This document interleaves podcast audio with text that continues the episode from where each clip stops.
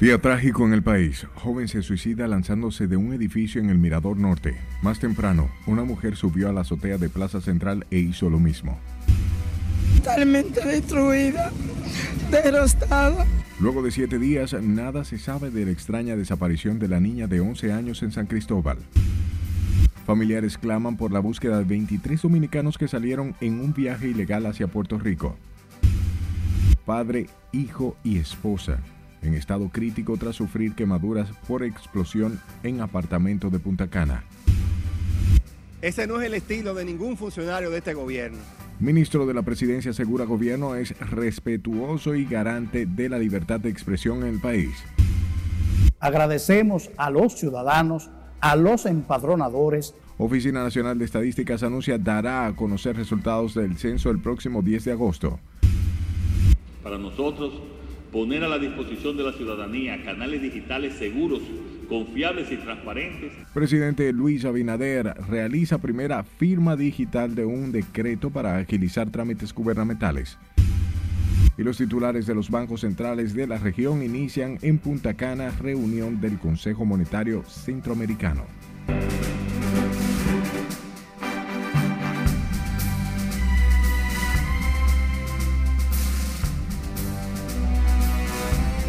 Buenas noches, hora de informarse. Bienvenidos a su misión estelar. Iniciamos con una nota triste. Un joven se suicidó lanzándose al vacío desde la azotea de un edificio ubicado en la calle Miguel Ángel Moncluz, Mirador Norte del Distrito Nacional. El hecho ha llenado de consternación y dolor a sus familiares. Jesús Camilo está en directo con más detalles. Adelante, buenas noches Camilo.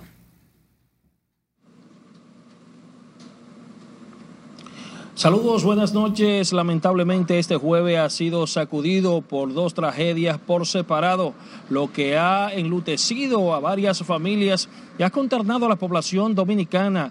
Referir que más temprano una mujer se habría lanzado del cuarto piso de un establecimiento comercial en el Distrito Nacional. Y el último acontecimiento hace aproximadamente una hora, pues es la de un joven identificado como Yeuri Terrero, de apenas 21 años de edad, quien habría saltado al vacío desde la azotea de este edificio aquí en el residencial Camila Cuarto de la calle Miguel Ángel Monclú en el sector Mirador Sur de este Distrito Nacional, acabando con su vida. Se informó que la víctima estaba bajo tratamiento psicológico por depresión y ansiedad, y según el fiscal Luis Tavares, quien junto al INASIF hicieron levantamiento del cadáver que permaneció más de dos horas en el pavimento, informó que la víctima habría dejado una carta pidiendo perdón y despidiéndose de sus amigos. Reiterar que hasta esta dirección se presentaron unidades del 911 y agentes de la Policía Nacional, momentos en que se hacía levantamiento del cadáver que permaneció más de dos horas en el pavimento tras lanzarse al vacío el joven Yeuri Terrero de 21 años de edad y quien según versiones pues estaba bajo tratamiento por depresión. Destacar que luego de levantado el cadáver, pues fue conducido hasta la funeraria Blandino, donde serán velados sus restos de acuerdo a los familiares, ya que eh, las autoridades del Ministerio Público pues acordaron acortar el proceso ya que se determinó que el joven habría pues decidido acabar con su vida suicidándose. Hay que decir que fue trasladado por una unidad del INASIF a la funeraria Blandino de la Abraham Lincoln, donde será expuesto y pues posteriormente recibirá cristiana sepultura. Reiterar que han sido hechos lamentables, trágicos, que han consternado pues al Distrito Nacional, a varias familias enlutecido y que ha provocado consternación en el Distrito Nacional. Es lo que tengo hasta el momento. Regreso con ustedes al estudio. Gracias Camilo por la información. Una mujer se quitó la vida lanzándose del cuarto piso del centro comercial Plaza Central en la avenida Winston Churchill, esquina 27 de febrero, lo que provocó consternación e interrumpió las operaciones de los negocios que operan en esa arteria, mientras las autoridades trabajan para identificar a la señora que no portaba documentos de identidad. Con la historia si le dice aquí no. A mí se me paró el corazón. Esa vaina. Testigos de lo ocurrido narran que la dama llegó sola a la plaza y procedió a subir al cuarto piso desde donde se lanzó al vacío. Cuando se tiró, el, como el tubo me dio cuenta que ella se tiró. Ella se tiró y se cayó ahí mismo. Por el tubo que está ahí mismo arriba del agua, que baja el agua lluvia. Que eso no se tuvo, la vi yo cuando miraba para abajo ahí mismo. Que todo se resuelve no solamente porque si ella tuvo deuda, quizás se lo dejó a la familia o que piensen bien antes de cometer el error y pedirle a Dios y reprender todas las cosas malas. Hasta el momento son desconocidos los motivos que llevaron a la mujer a suicidarse. La administración de Plaza Central lamentó la tragedia y aseguran que cooperan con las autoridades ante este suceso. Que ya vimos en la cámara que ella actuó sola ella andaba sola en la plaza, entró por la Winston Churchill, las, las cámaras pudimos seguir su caminar y arriba en la azotea parecía que estaba como caminando, medio como paseando y ella misma después se acerca al borde y, y se tira, se lanza. O sea que lamentablemente fue una acción, digamos, de alguien que estaba decidido a cometer ese...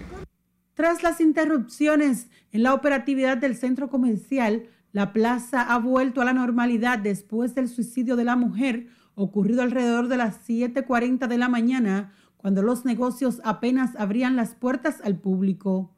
Son varios los hechos similares ocurridos en los últimos meses en el país, lo que ha encendido la alerta de psiquiatras y psicólogos. Las autoridades de salud tienen habilitada una línea de asistencia para las personas con problemas de salud mental. Sila Disaquino, RNN.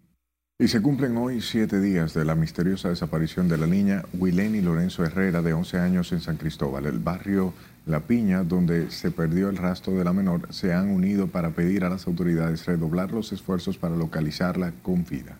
Ana Luisa Peguero nos pone al tanto.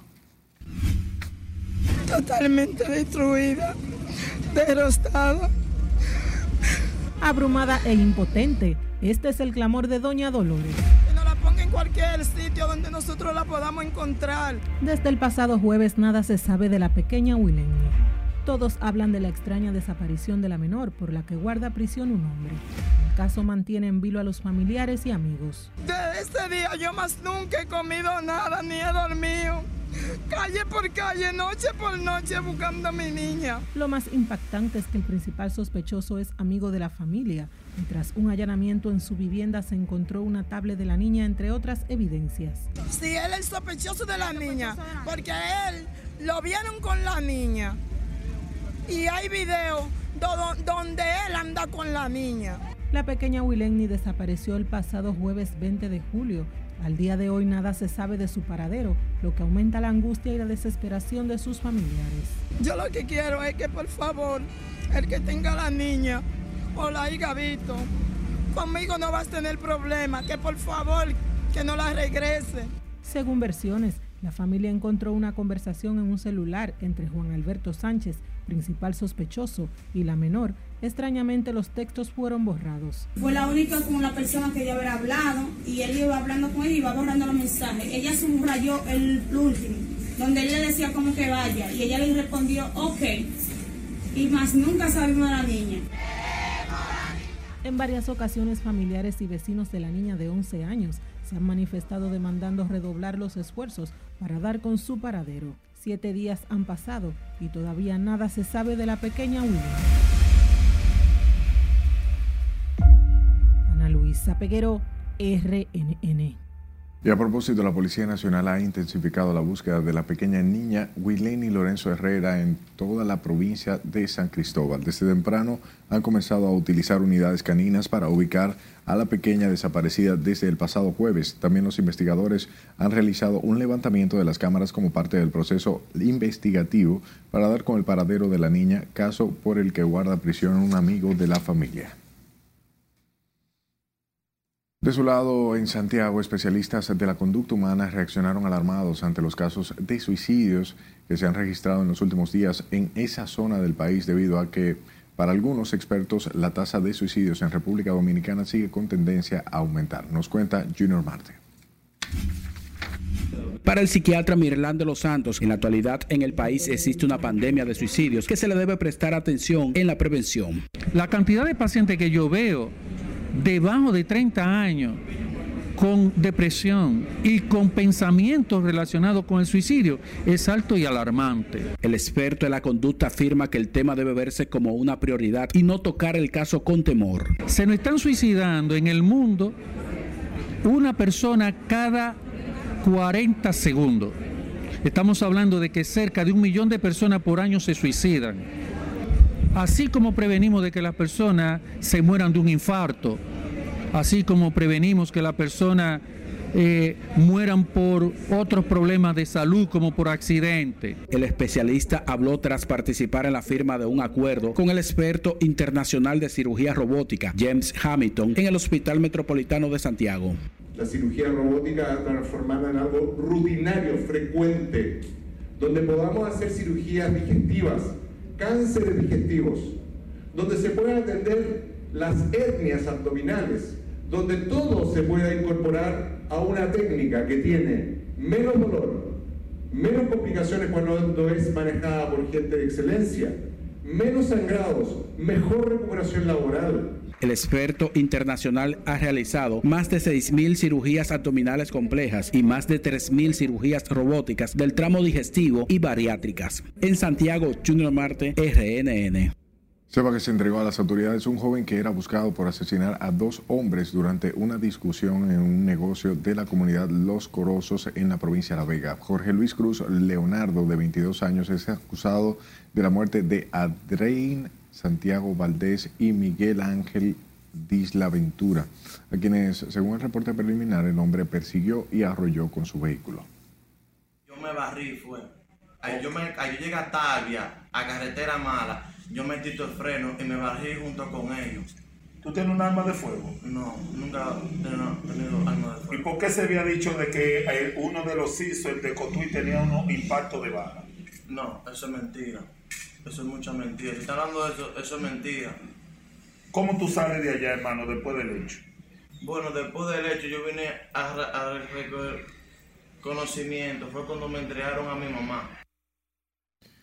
Cruz Leonardo tenía una orden de arresto en su contra y se presentó en la Dirección Regional de la Policía en La Vega para responder por las acusaciones en su contra. Escuche, la Policía Nacional investiga un hecho ocurrido en el sector El Tamarindo Ranchito La Vega, donde resultó herido el primer teniente retirado Javier Ulloa Batista, de 56 años de edad. Según el diagnóstico médico que se le hizo al retirado, recibió múltiples heridas de proyectil de arma de fuego en distintas partes del cuerpo.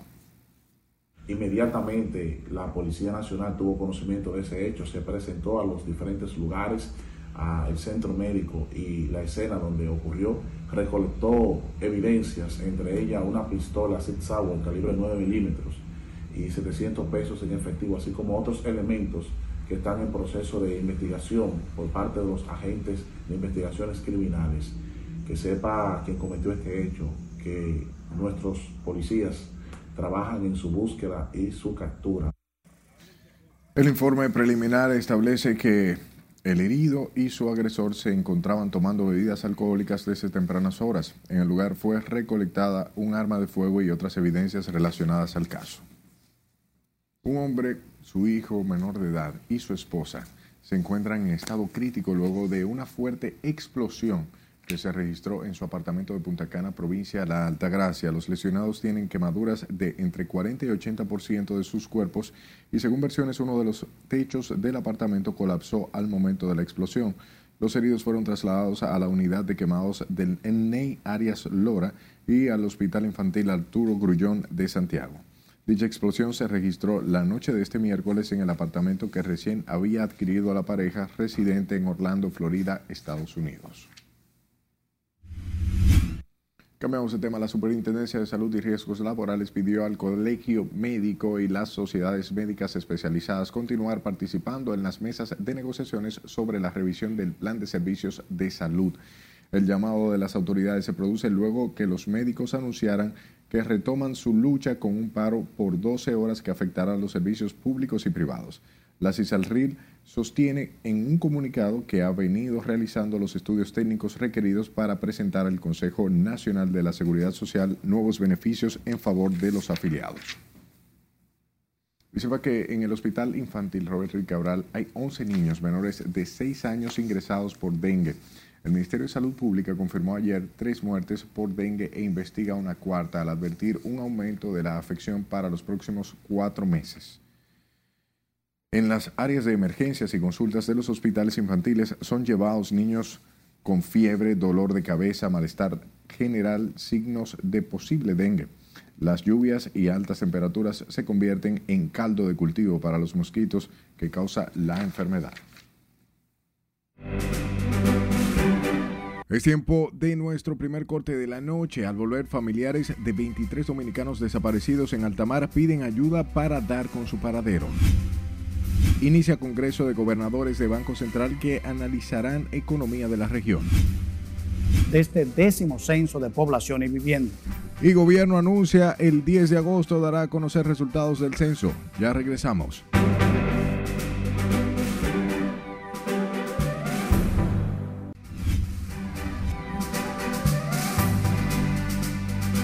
Estados Unidos llama a sus ciudadanos a abandonar Haití y un hombre mata a su hijo de dos años cuando fue a visitarlo a la cárcel. Esto más en resumen internacional con nuestra compañera Ana Luisa Peguero.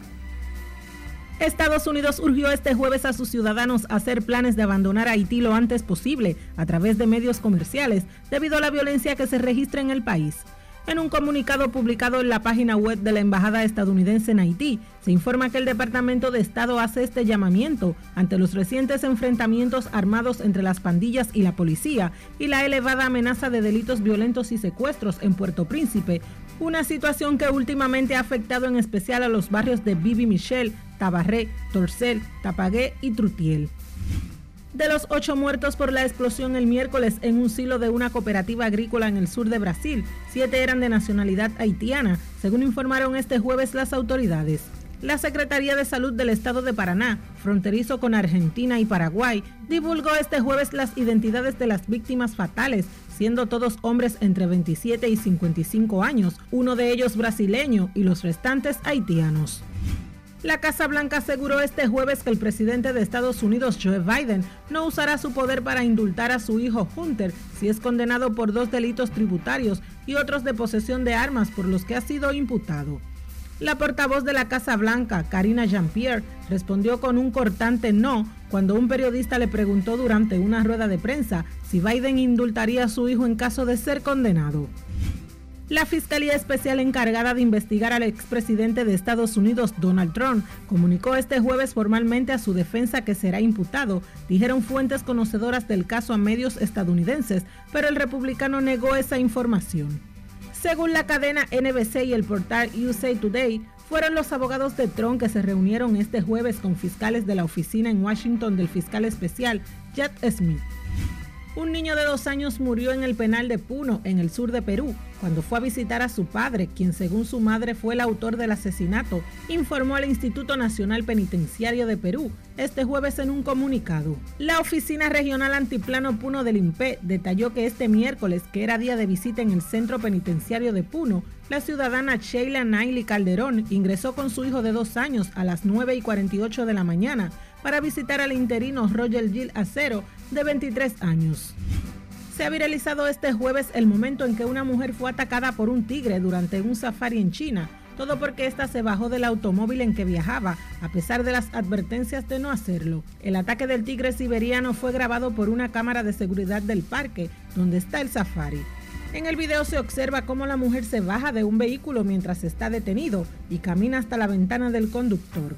Justo cuando el conductor abre la puerta, la mujer es atrapada por la espalda por el tigre. Inmediatamente después, el hombre baja del auto e intenta rescatarla.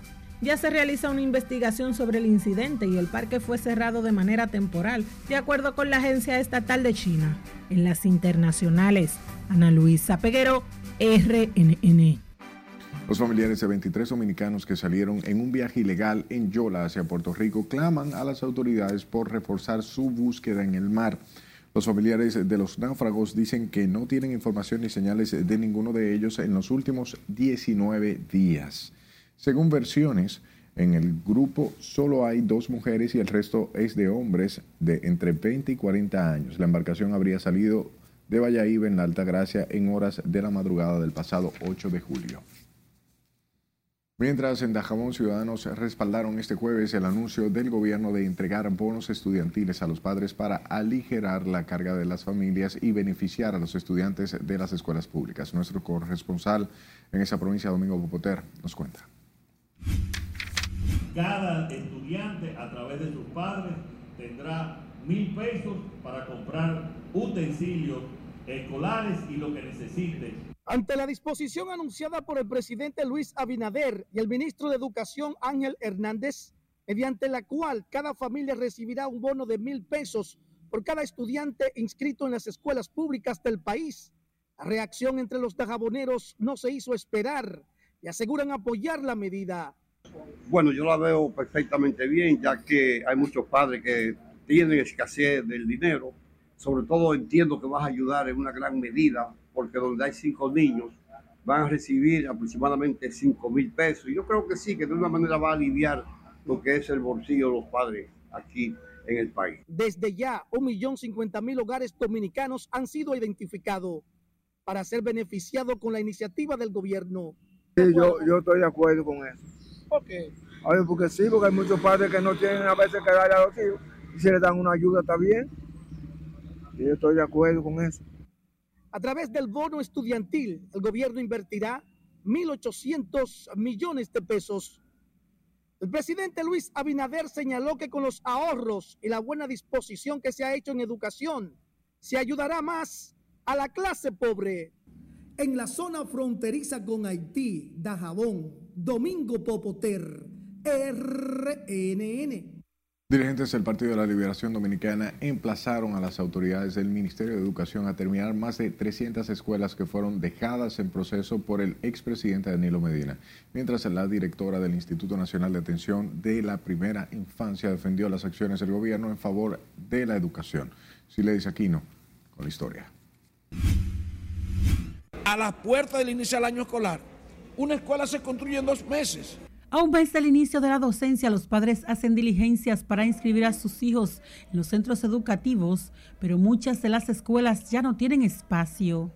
Para cubrir la demanda, el Ministerio de Educación anunció que pondrán en operación escuelas móviles, pero la oposición entiende lo que deben es concluir planteles que están a término. Que habiendo dejado el presidente Danilo Medina 302 escuelas en construcción, en más de un 80% y que nosotros le aprobamos un estado de emergencia al presidente de la República para reducir los procesos burocráticos en febrero, cuando ocurrió un fenómeno atmosférico, él ahora se destape seis meses después que va a construir aulas móviles y más aún, aulas móviles que su costo unitario ha sido anunciado en 50 mil pesos y ahora han sido asignadas a dos millones y medio de pesos. El secretario de Educación del Partido de la Liberación Dominicana y expresidente de la Asociación de Profesores Radamés Camacho también favorece la iniciativa del gobierno de entregar 1.800 millones de pesos a los padres para útiles escolares, pero dice la intervención escolar debe ir más allá. ¿Cómo me opongo a que una familia que no sabe cómo va a cubrir el costo de los útiles escolares el Estado Dominicano, que es en última instancia responsable de la educación y de la calidad de vida humana. ¿Cómo me opongo? Mientras la directora del INAIPI le salió al frente a las críticas de que entregar mil pesos a cada alumno es insuficiente. La primera dama tiene un programa que implemente, que nosotros somos beneficiados, que es que a las familias con niños con discapacidades le da 9 mil pesos mensual para transportarlo a la terapia. Es un apoyo también. Pero el gobierno también tiene los bonos, supérate, los bonos. Está dando ayuda y ahora, lógicamente, tal y como se promulgó la ley que le permite a los hombres cuando dan a luz ellos, la esposa, que ellos se queden cuidándolo y le dan también licencia en las oficinas, que eso es, o sea, está pensando en la familia en su conjunto. Tras la inflación derivada de la pandemia del COVID-19, los progenitores han optado por pasar a sus niños de los colegios privados a las escuelas públicas, provocando una mayor demanda en la inscripción. Sila Disaquino, RNN. El Ministerio de Agricultura, Limber Cruz, afirmó que la fiebre porcina africana está controlada en la República Dominicana y que hacen ensayos con una vacuna que, según el funcionario, arroja buenos resultados. Cruz negó que provoquen la quiebra de productores de cerdo, como se ha denunciado al asegurar que las importaciones de carne porcina no necesitan autorización del Ministerio de Agricultura. Asimismo, admitió que las importaciones de carne de cerdo han aumentado por el impacto de la PPA, que provocó la eliminación de la parte de la crianza porcina local. El gobierno dominicano impulsará la agricultura familiar a través de las contrataciones públicas para fomentar el uso de proveedores locales en los procesos de compras públicas. Y es que, según datos oficiales, desde el 2020 a la fecha, el gobierno ha destinado más de 23 mil millones de pesos en compras al sector agropecuario. de este evento en coordinación con la Dirección General de Compras y Contrataciones y el Ministerio de Agricultura con el objetivo de conocer prácticas promisorias nacionales e internacionales en el desarrollo de proveedores y su incidencia en el desarrollo rural y la agricultura familiar. Hacer zona franca para generar empleo de calidad y estable que estimule entonces la producción agropecuaria es una muy buena decisión a la hora de hacer que los territorios, que las personas que viven en esos territorios se sientan contentos, se sientan cómodos, se sientan felices. Obligatoriamente tenemos que adquirir bienes, servicios y obras, pero no adquirir por adquirir, sino con, con criterio. Y los criterios para la adquisición de bienes y servicios deben ser criterios de sostenibilidad, criterios sociales, criterios de inclusión, criterios de impactar el territorio, criterios de generar empleo, de generar procesos de economía circular, economía de triple impacto, de mejorar la calidad de vida de la gente. En el marco del encuentro Compras Públicas y su vinculación con la agricultura familiar y el desarrollo rural, los funcionarios destacaron que de los 111.262 proveedores del Estado Dominicano registrados, 28.235 pertenecen al sector agropecuario. Por otro lado, los titulares de los bancos centrales de Centroamérica y República Dominicana iniciaron este jueves en Punta Cana la 298 reunión del Consejo Monetario Centroamericano. En el encuentro, que se extenderá hasta este viernes, tiene la finalidad de evaluar la situación económica regional y constituye un espacio de reflexión acerca del entorno internacional, así como sus posibilidades o sus posibles implicaciones en el contexto macroeconómico. En la actividad están presentes el secretario ejecutivo del Consejo Monetario, Odalis Francisco Marte Alevante, y gobernadores de los bancos centrales de Costa Rica, El Salvador, Guatemala, Honduras, Nicaragua y República Dominicana. Escucha, el gobierno informó este jueves que dará a conocer el próximo 10 de agosto los resultados del décimo Censo Nacional de Población y Vivienda. El vocero de la presidencia, Homero Figueroa, resaltó el rápido despliegue de información a solo nueve meses después de su realización. Agradecemos a los ciudadanos, a los empadronadores y todos los involucrados en este proceso porque su esfuerzo y dedicación fueron fundamentales para el éxito de este décimo censo de población y vivienda. Este nuevo plazo establece un precedente al romper con la tendencia histórica de plazos prolongados para la presentación de resultados reflejando el proceso del país en términos de recopilación y análisis de datos.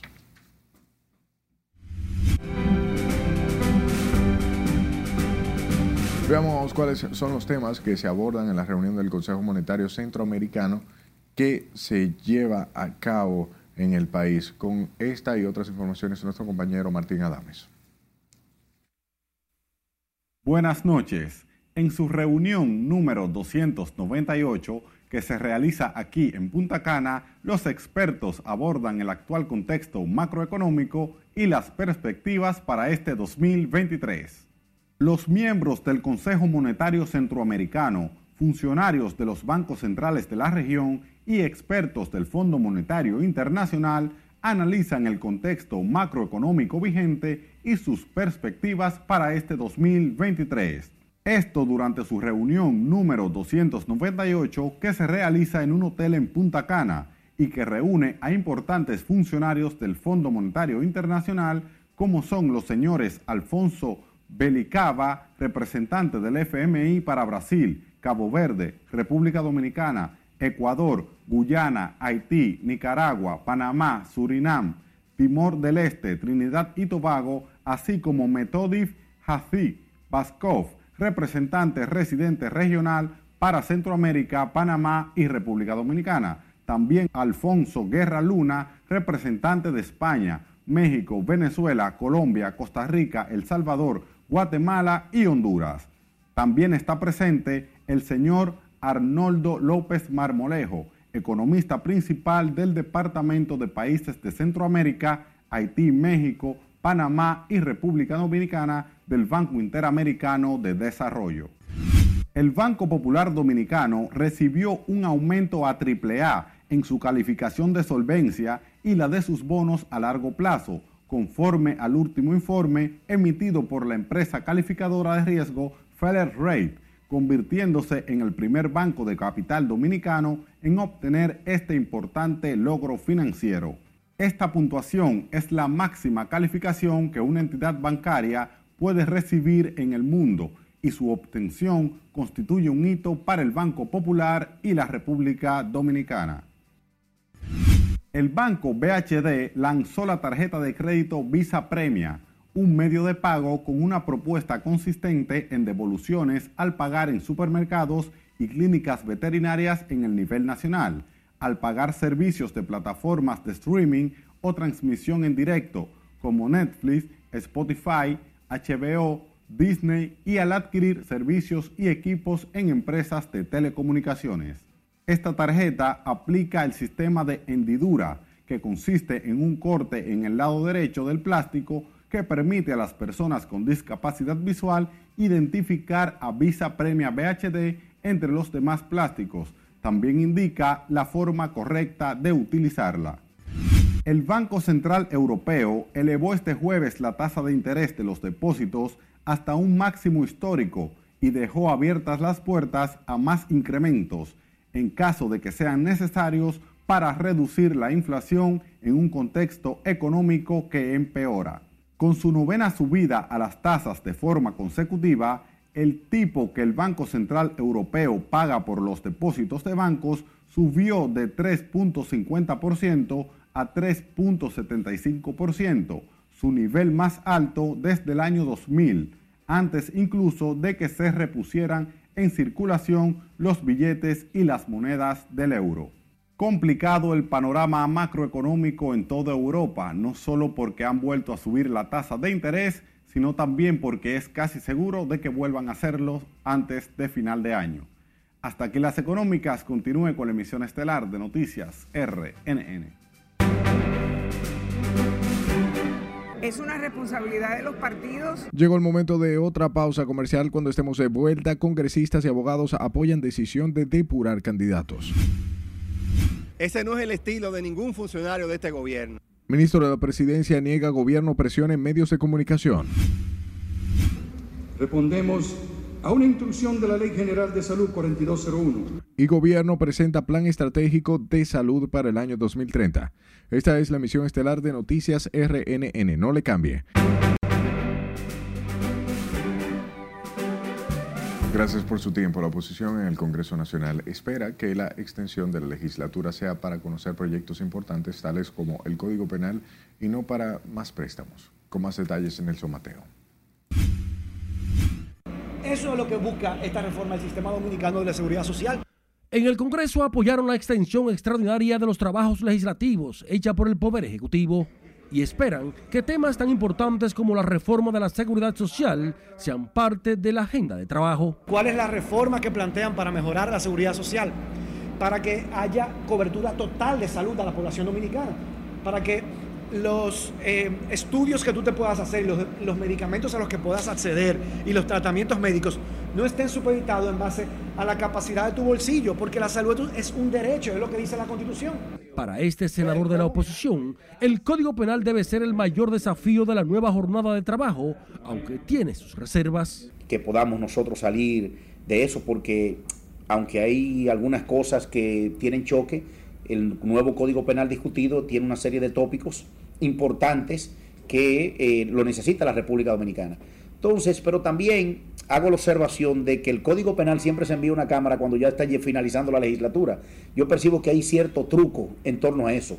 Jesús Alberti del Partido de la Liberación Dominicana espera de su lado que el periodo extraordinario no sea para enviar nuevos préstamos al Congreso, una posición a la que respondió de inmediato Soraya Suárez del oficialismo. Naturalmente, nosotros esperamos que esa extensión de la legislación no sea para seguir con los préstamos, porque el país lo está observando. Será para aprobar lo que necesita el Ejecutivo.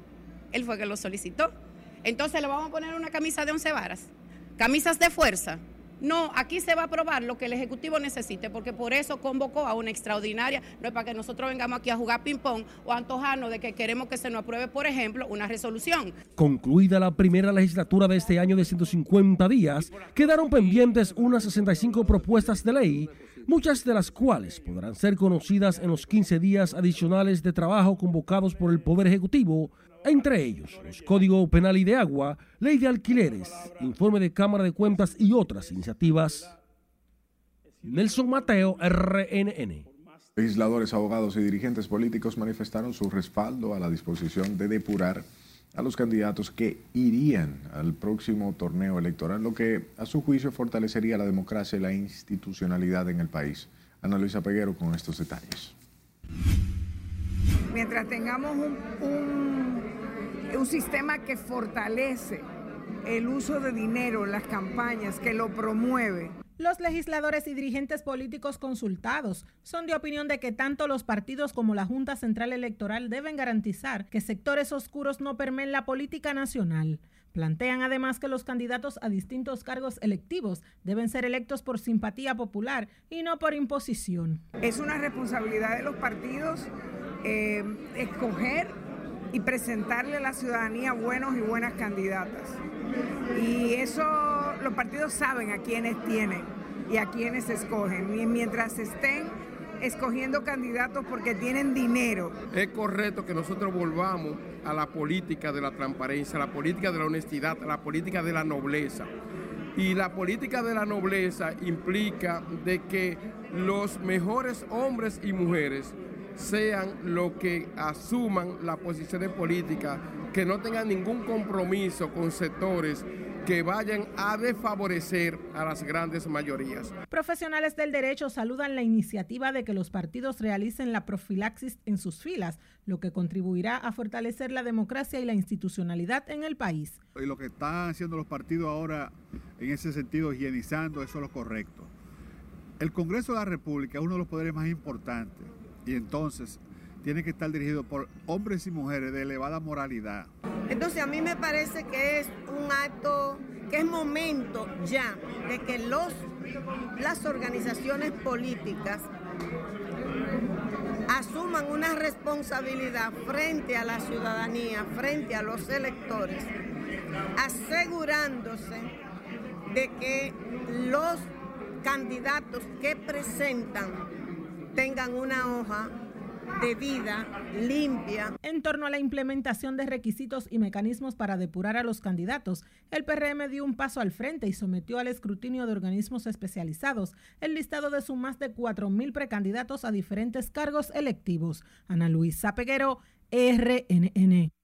El Tribunal Superior Electoral recibió una comitiva del Movimiento Cívico Participación Ciudadana donde ambas instituciones reafirmaron su compromiso de fortalecer la democracia del país de cara a las próximas elecciones. Durante este encuentro, el tribunal recibió los detalles de la observación que va a implementar participación ciudadana y a su vez compartió la información sobre las acciones que desarrolla esa alta corte.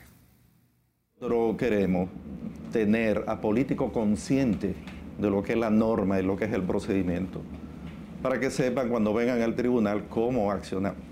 Entonces, basado en esa mística, es que nosotros nos hemos volcado hacia la sociedad y a los partidos políticos, llevándole las orientaciones que nosotros entendemos que son útiles para el ciudadano, pero también para el político. Ahora, con ustedes, el rol que debe de jugar en este proceso electoral es bien importante para nosotros por todas las situaciones que se dieron anteriormente.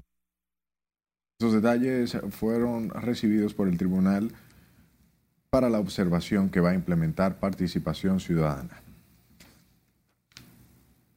Hablamos del ministro de la Presidencia, Joel Santos, quien negó este jueves que el gobierno esté presionando a los medios de comunicación para que cancelen periodistas. El funcionario explicaba que como servidor del Estado siempre ha respetado la libertad de prensa y que nada tuvo que ver con la separación de Geraldino González del Matinal 5. Ese no es el estilo de ningún funcionario de este gobierno. El presidente, más bien, ustedes pueden verlo porque los hechos hablan por sí solos. Tenemos un presidente completamente abierto, que tiene una apertura con la prensa, una cercanía con la prensa. Ese no es el estilo del gobierno. Y, el mismo caso mío particular, la realidad es que yo tengo una relación con la prensa también de muchos años y, siempre he sido muy abierto. La verdad que he ido a, a programas que pueden ser difíciles, que pueden y realmente eso es un tema de, libre prensa. El ministro de la Presidencia aseguró que el gobierno es garante y respetuoso de la libertad de expresión tras asegurar que nunca coartarían el derecho de quien tiene medios de comunicación y los periodistas. El Ministerio de Salud Pública presentó este jueves el Plan Estratégico Salud 2030, el cual comprenderá la ejecución de 35 proyectos a fin de lograr inclusión social y fortalecimiento del primer nivel de atención en la República Dominicana. El ministro de Salud Pública, Daniel Rivera, entregó el plan al presidente Luis Abinader en un acto celebrado en el Palacio Nacional. Que robustece la salud como derecho alienada con la Estrategia Nacional de Desarrollo, Ley 112, y los Objetivos de Desarrollo Sostenible de la Organización de las Naciones Unidas, con el lanzamiento de este plan respondemos a una instrucción de la Ley General de Salud 4201, que nos impulsa a trazar una dirección para el sector salud, aprobado por el Consejo Nacional de Salud. De Salud informó que el plan comprenderá la intervención gradual de 404 centros, un 30% del total de los 1.348 a nivel nacional y se fortalecerá el programa de reducción de accidentes de tránsito.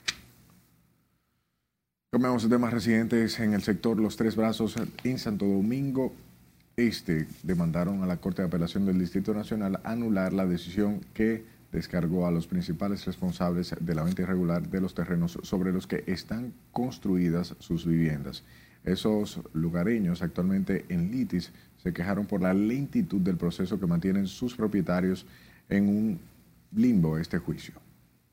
Estamos esperando que en esta corte se, se dé marcha atrás esa sentencia, se conozca nueva vez el caso y se condenen los que se robaron el barrio de los Tres Brazos, que se llevaron más de 90 millones de pesos de nuestra comunidad. Nosotros estamos esperando que el presidente de la República pues intervenga, que aunque estamos en los tribunales, sabemos también que la voluntad política del ciudadano presidente de la República es determinante en este caso. La Corte de Apelación del Distrito conoce un recurso sometido en contra de la decisión del juez Juan Francisco Consoro, que no encontró responsabilidad penal en la mayoría de los involucrados en la venta de cientos de tareas en el sector Los Tres Brazos. El sismológico de la Universidad Autónoma de Santo Domingo confirmó la ocurrencia de un temblor de tierra de magnitud 4.4 en la provincia Samaná que se sintió en provincias aledañas, incluyendo Santo Domingo. De acuerdo con la entidad, el sismo ocurrió a las 9 y 52 de la noche de este jueves y tuvo su epicentro a 2.8 kilómetros al sureste, suroeste más bien, del municipio de Sánchez, en la bahía de Samaná, en la latitud 19.210 y longitud menos 69.630. El fenómeno natural tuvo una profundidad de 10 kilómetros.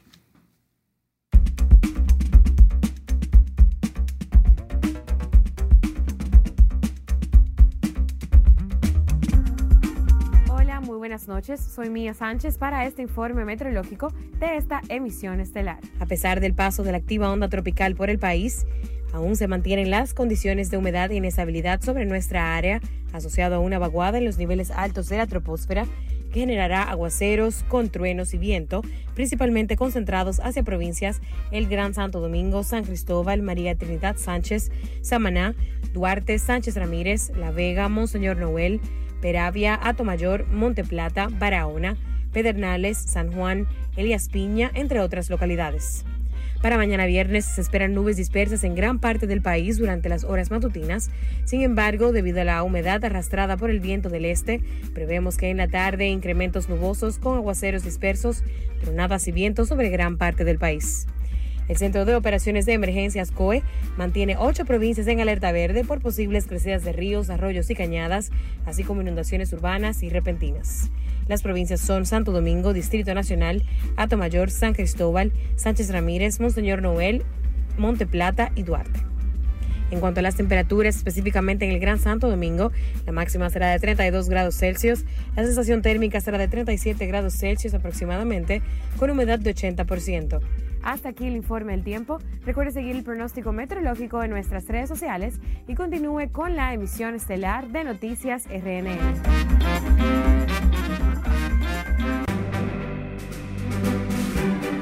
Nosotros en el Tribunal Constitucional estamos preparando un texto de formación constitucional. Vamos a nuestro último corte de la noche. Al regreso aprueban impartir materias sobre la Constitución en las universidades. Capacitar los hombres y mujeres de las áreas financieras. Más de 900 contables han sido formados para eficientizar el Estado. Y Rochi RD inicia su gira por Europa. Ya volvemos.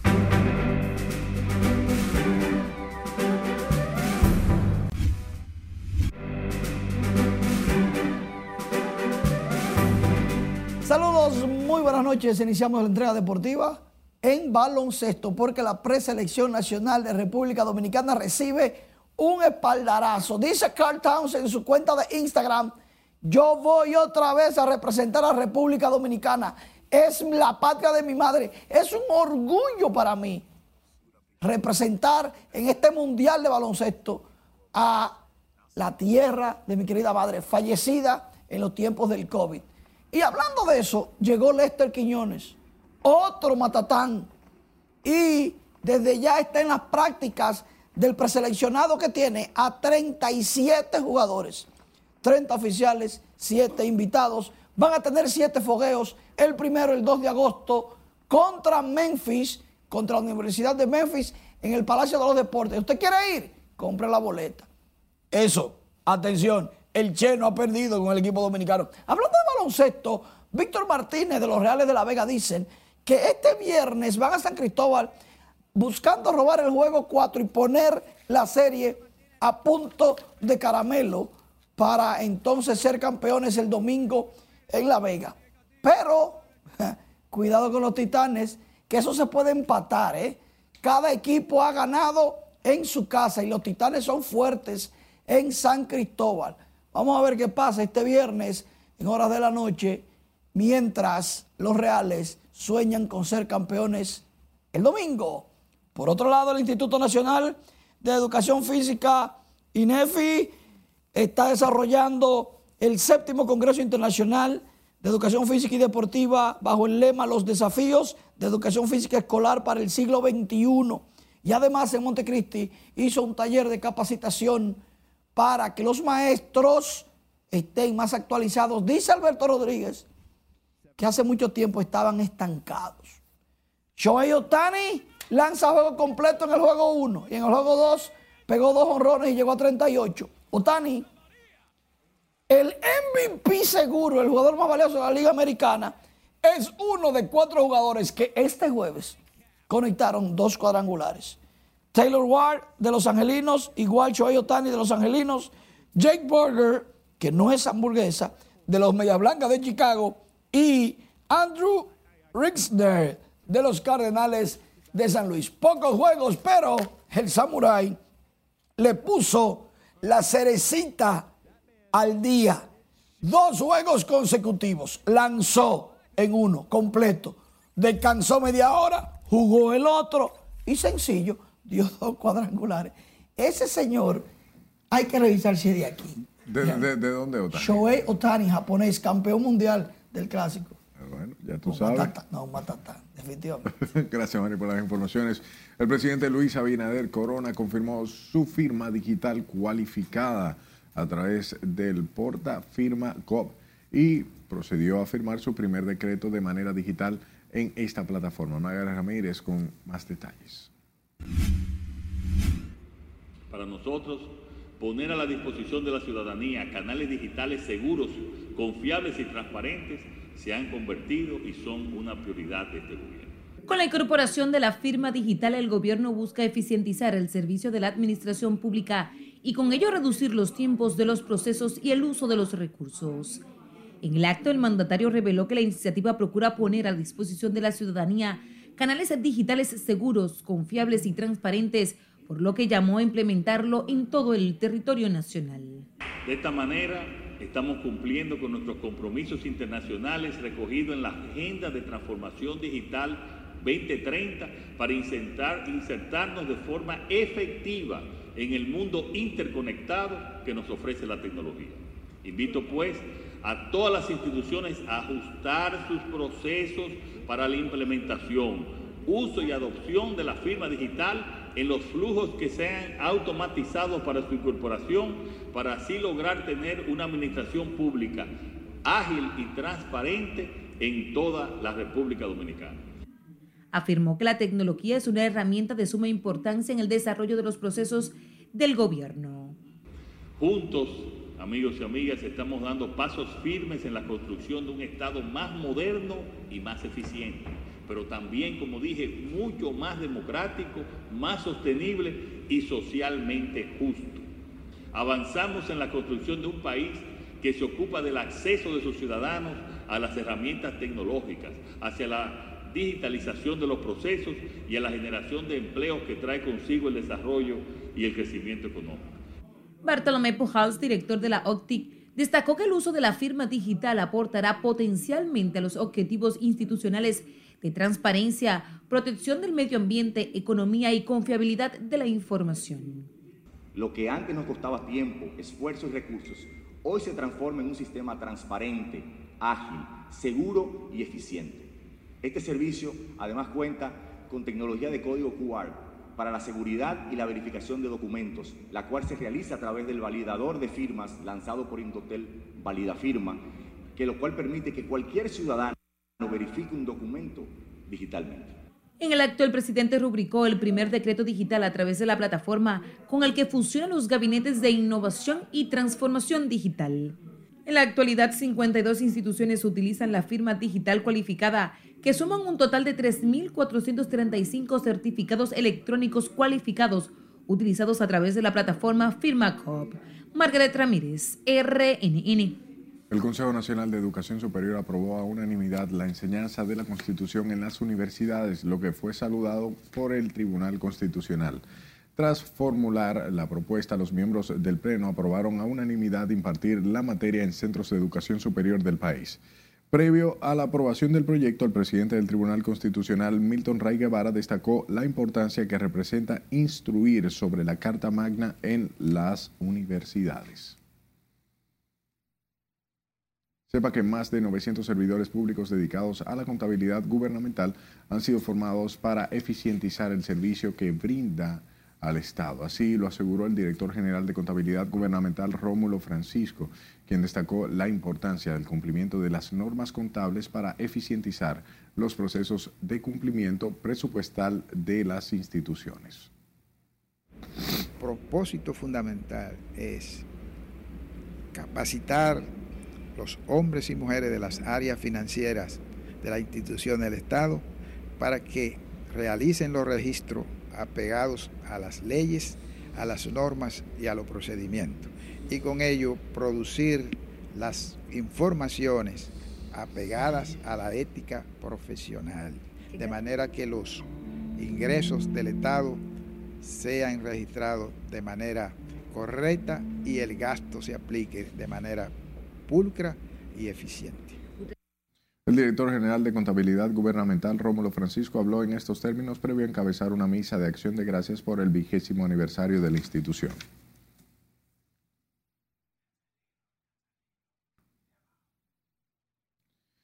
Esta noche fue puesta en circulación la obra Los fallos relevantes de la jurisprudencia de la Suprema Corte de Justicia en materia administrativa, tributaria y fusión pública de la autoría del magistrado Franklin Emilio Concepción Acosta. La obra constituye una herramienta de estudio y consulta para abogados, estudiosos y la comunidad jurídica en sentido general, considerada fundamental para aportar a la consolidación del Estado social y democrático de derecho en el país iniciativa de compendiar los fallos relevantes en la jurisprudencia administrativa y tributaria de la Suprema Corte de Justicia nos surge en razón de nuestra llegada al Tribunal Superior Administrativo en el año 2013.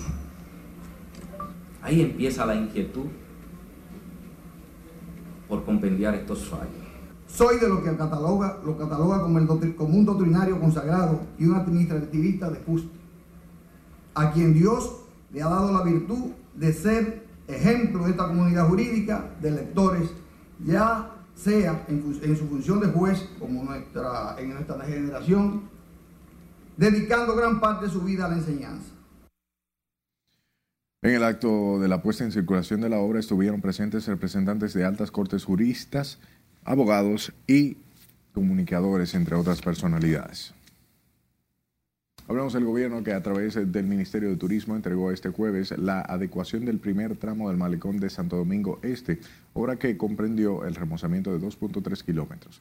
Este proyecto comprendió también la construcción de paisajismo, iluminación en 118.541 metros cuadrados y tuvo una inversión total de más de 350 millones de pesos. De eso se trata la visión del gobierno que encabeza el presidente Luis Abinader una alianza real entre el sector público y privado. Cuando el sector privado ve que el dinero del pueblo se invierte con transparencia, con eficiencia, en obras como esta también apoya y se suma. No es por favoritismo, es que se está viendo la ejecución de remozamientos, de intervenciones que van en beneficio del bien común con total transparencia. El acto fue encabezado por el presidente Luis Abinader y David Collado, ministro de Turismo, junto a las autoridades del municipio, la provincia Santo Domingo, empresarios que aportaron a la obra y ejecutivos de azonadores, entre otros.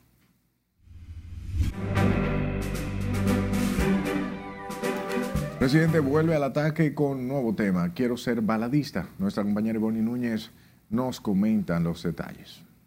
Ya yo no tiro punchlines, yo disparo con bazooka. Quiero ser baladista, la nueva obra que lanzó este jueves Residente, en donde fusiona el rap y la balada, demostrando una vez más sus habilidades con las rimas y los estilos. El nuevo cortometraje cinematográfico en blanco y negro llega en colaboración con el multipremiado artista global, intérprete y actor Ricky Martin, con una duración de aproximadamente 10 minutos, dirigida por el propio Residente. Cuando hablo y me como la el artista urbano Rochi RD empezó con su gira musical por Europa, en la que realizará presentaciones en distintos centros nocturnos para su público. Aderly Ramírez, nombre de pila del cantante, se estará presentando en Barcelona, Italia, Francia, Suiza, entre otros, donde llevará su show para poner a vibrar los asistentes. Después de que saliera a la luz la ruptura de Rosalía y Raúl Alejandro, el puertorriqueño publicó este miércoles un comunicado en sus redes sociales en el que confirmaba la noticia y ahora la catalana se ha pronunciado por primera vez. Este jueves la propia Rosalía también habló en sus redes sociales donde escribió Yo quiero, respeto y admiro muchísimo a Raúl, ni caso a las películas nosotros sabemos lo que hemos vivido. Recientemente, durante un programa de Puerto Rico llamado La Comay, se dio a conocer una supuesta conversación de Nati Natasha con un hombre que no es su pareja Rafi Pina. Según lo dado a conocer por el programa, la conversación que tenía Nati con el hombre en cuestión era muy íntima, por lo que había fotografías enviadas por la cantante. Hablando de Natasha, esta junto a DJ Adoni fueron elegidos el rey y la reina del desfile nacional dominicano que se llevará a cabo el domingo 13 de agosto en Nueva York. Bajo el lema Nuestra historia, nuestra gente, en su edición 41, el desfile contará además con la participación, según los organizadores, del presidente de la República, Luis Abinader, Antonio Cabrera, Celines Toribio, entre otros dominicanos. En RNN Diversión, Ivonne Núñez. Gracias por su atención hasta este momento. Pase feliz resto de la noche.